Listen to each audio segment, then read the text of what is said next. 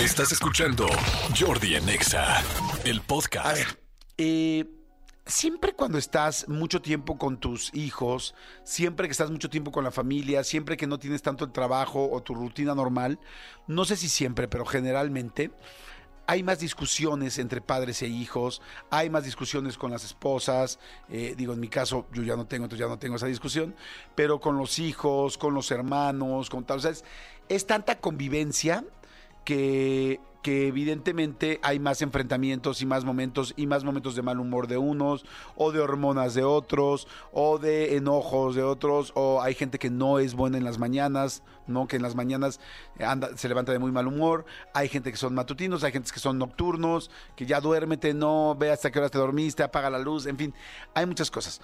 Lo que les quiero decir es que en esta vacación eh, recordé algo que les quería compartir y es Peléate feliz, peléate contento, peléate chingón.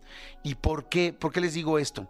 Porque saben que cuando te peleas con tus hijos, cuando te peleas con tus papás, cuando te peleas con tus hermanos, con tu esposo, con tu esposa, este, digo, estamos hablando de cosas normales, no, de algo muy constante o muy complicado, pero especialmente, por ejemplo, con los hijos o con los hermanos, aprendes a pelearte aprendes a dar que no le gusta a la otra persona, aprendes a ver qué eh, problemas tiene, qué situación tiene, qué humor tiene, como que no te das cuenta, generalmente evitamos las peleas.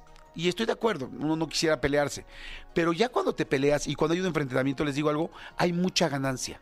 O sea, hay mucha ganancia. Aprendes qué le molesta a la otra persona, qué le duele, qué no le gusta, cosas que quizá no te había dicho o tú no habías notado luego no nos damos cuenta, pensamos mucho en primera persona, ¿no? Pensamos en nosotros, pero no pensamos en qué le duele al otro y qué le molesta al otro. Eh, especialmente, como les digo, con pareja quiero dejarlo aparte porque en pareja a veces son muy constantes las peleas y son ya terribles, o con la pareja es muy normal. Pero de repente con padres, hijos, hermanos, eh, amigos, no te das cuenta qué es lo que le duele a la otra persona. Fíjense, ahí les va un consejo que alguna vez me dijo un súper, súper, súper experto eh, en adolescencia cuando escribí los libros de Cúbole.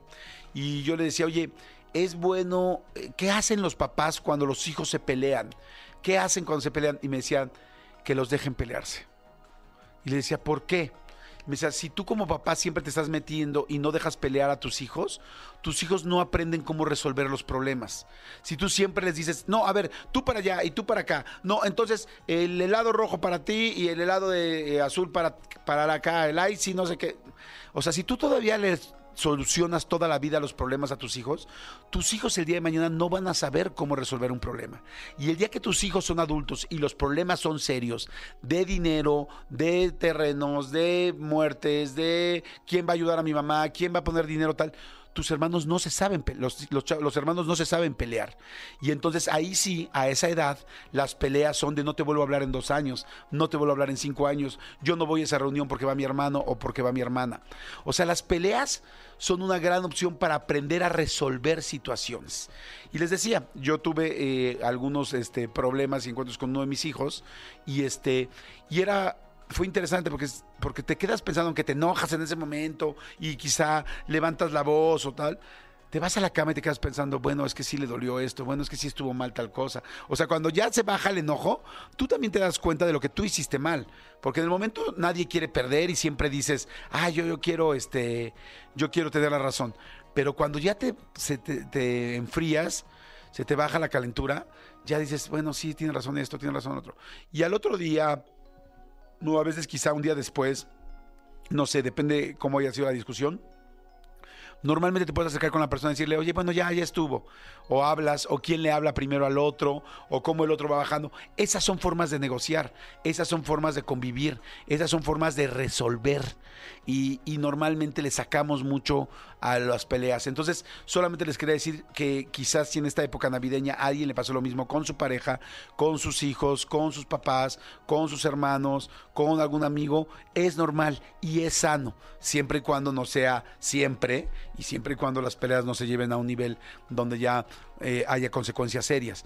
Pero pelearse es conocer a los demás y es aprender a resolver problemas. Cuando no te peleas, es más, yo le tengo más miedo a una relación que nunca se han peleado y nunca han discutido ningún tema que a una que se pelea constantemente.